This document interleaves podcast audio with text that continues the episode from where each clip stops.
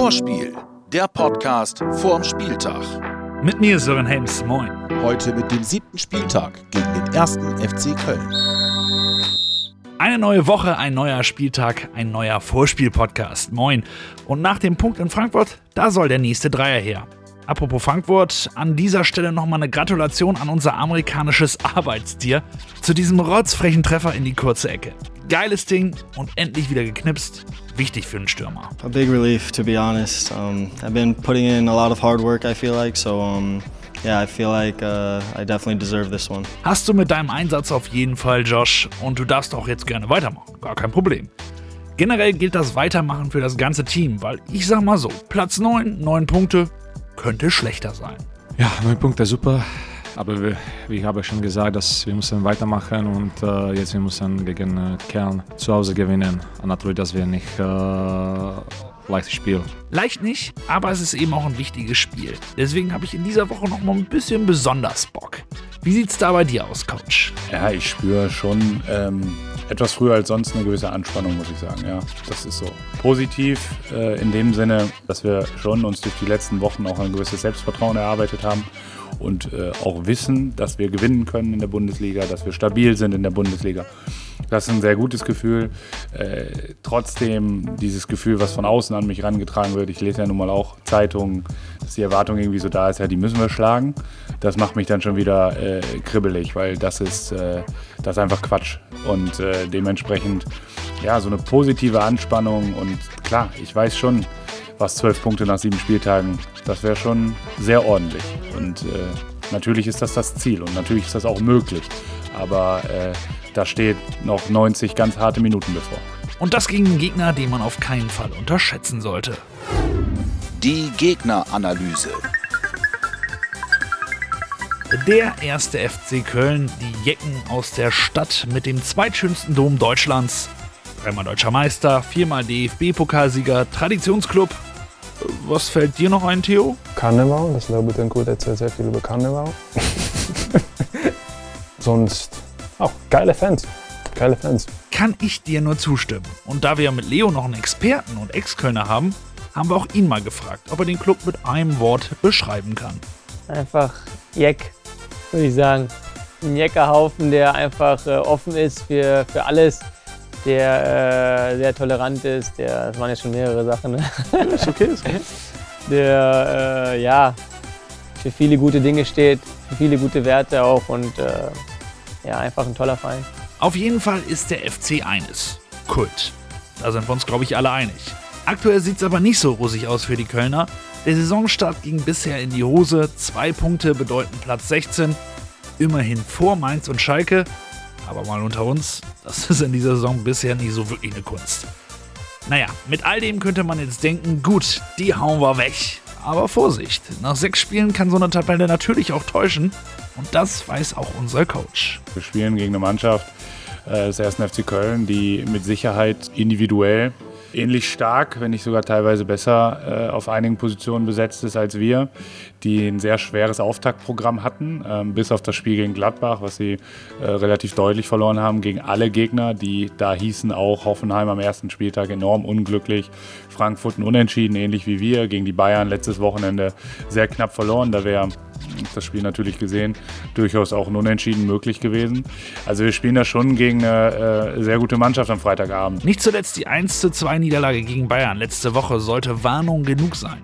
Der Ausgleich war für die Geißböcke durchaus drin. Und wenn das nicht reicht als Warnschuss, dann kann man auch einfach mal auf das Personal gucken.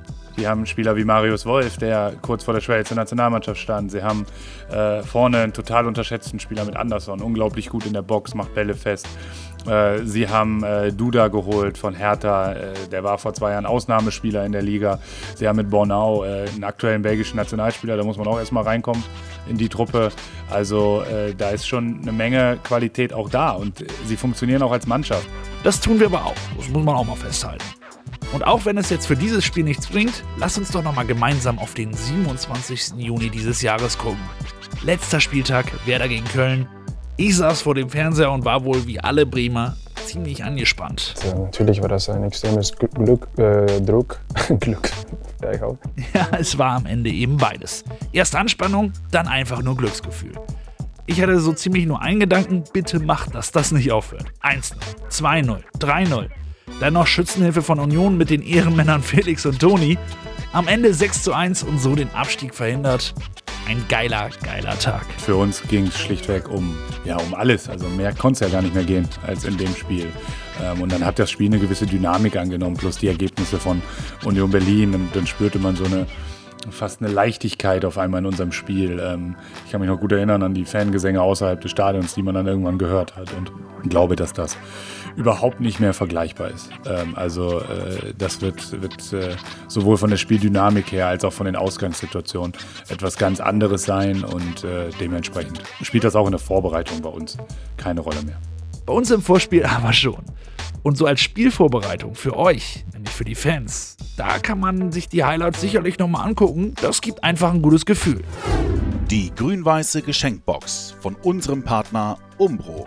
Ein gutes Gefühl gibt auch wie immer unser Preis. Ihr könnt einen 50% Rabattcode für umbro.de gewinnen. Für den günstigen Internet-Shopping-Ausflug müsst ihr einfach nur wie immer die Insta-Seite von Umbro liken, eine Nachricht mit dem Inhalt 6 zu 1 schicken und schon könnt ihr gewinnen. Viel Glück! Das Werder Lazarett. Zuerst die guten Nachrichten. Patrick Eras ist zurück. Milot und Ömer sind wieder eine Woche weiter und können also eventuell über mehr Minuten gehen. Für Lücke wird es allerdings noch nicht reichen und Felix Agu ist nach einem weiteren positiven Test noch in Quarantäne. Gute Besserung an dieser Stelle an beide. Bei Ludde und Davy kann es noch kurzfristig klappen, das ist aber alles noch nicht klar. Fünf Fragen an Christian Groß. Die bisherige Saison würdest du in einem Satz wie zusammenfassen? Ordentlicher bis guter Start, an den wir jetzt anknüpfen müssen. Viele junge Wilde im Team. Wie siehst du deine persönliche Rolle? Dass ich dem einen, einen oder anderen Jungspieler vielleicht äh, ja auch nochmal einen Tickweise mit auf den Weg geben kann, ähm, was ihn dann die Karriere begleitet. Philipp Bargfried ist zurück in der U23 als Leader. Ein bisschen das, was du vorher gemacht hast. Was sagst du dazu? Ich freue mich äh, einfach für Bagi, dass er wieder im Verein ist. Ich habe ein gutes Verhältnis zu ihm und ja, ich freue mich, dass wir uns jetzt auch äh, das ein oder andere Mal vielleicht immer weglaufen. Mit Köln verbindest du? Unseren Heimsieg letztes Jahr, der 6-1 war. Dein Lieblingskarnevalskostüm? Boah, das ist eine schwierige Frage, schwierige Frage. Batman. Keine Ahnung. Und zum Schluss kommt der Mann, der Karneval wirklich im Blut hat. Hier ist unser Brasilianer, hier ist Ailton. Das ist Kugelblitz, das ist Ayrton-Anekdote. Ich habe immer gegen Köln gut gemacht. Ne? Auswehr, zu Hause ist immer Tor gemacht. Ja, das ist so, Köln, das ist eine, eine ja, kann sein, eine deutsche Traditionsmannschaft, aber ja, kann, kann sein, jetzt in diesem Moment ist eine starke Mannschaft, ein bisschen viele äh, Fälle gemacht äh, und momentan die, die, Qualität von der Mannschaft ist noch nicht äh, auf der Platte und das ist eine, eine gute Chance für Werder Bremen. Das genau wie früher. Äh, wir haben eine starke Mannschaft von 2003, 2004, besser äh, als äh, Köln und, und ähm, immer gut gespielt und ja, das gegen Köln ist Werder Bremen immer positiv. Mein Tipp? 2-0. Vorspiel, der Podcast vorm Spieltag. Jetzt abonnieren und keine Folge mehr verpassen.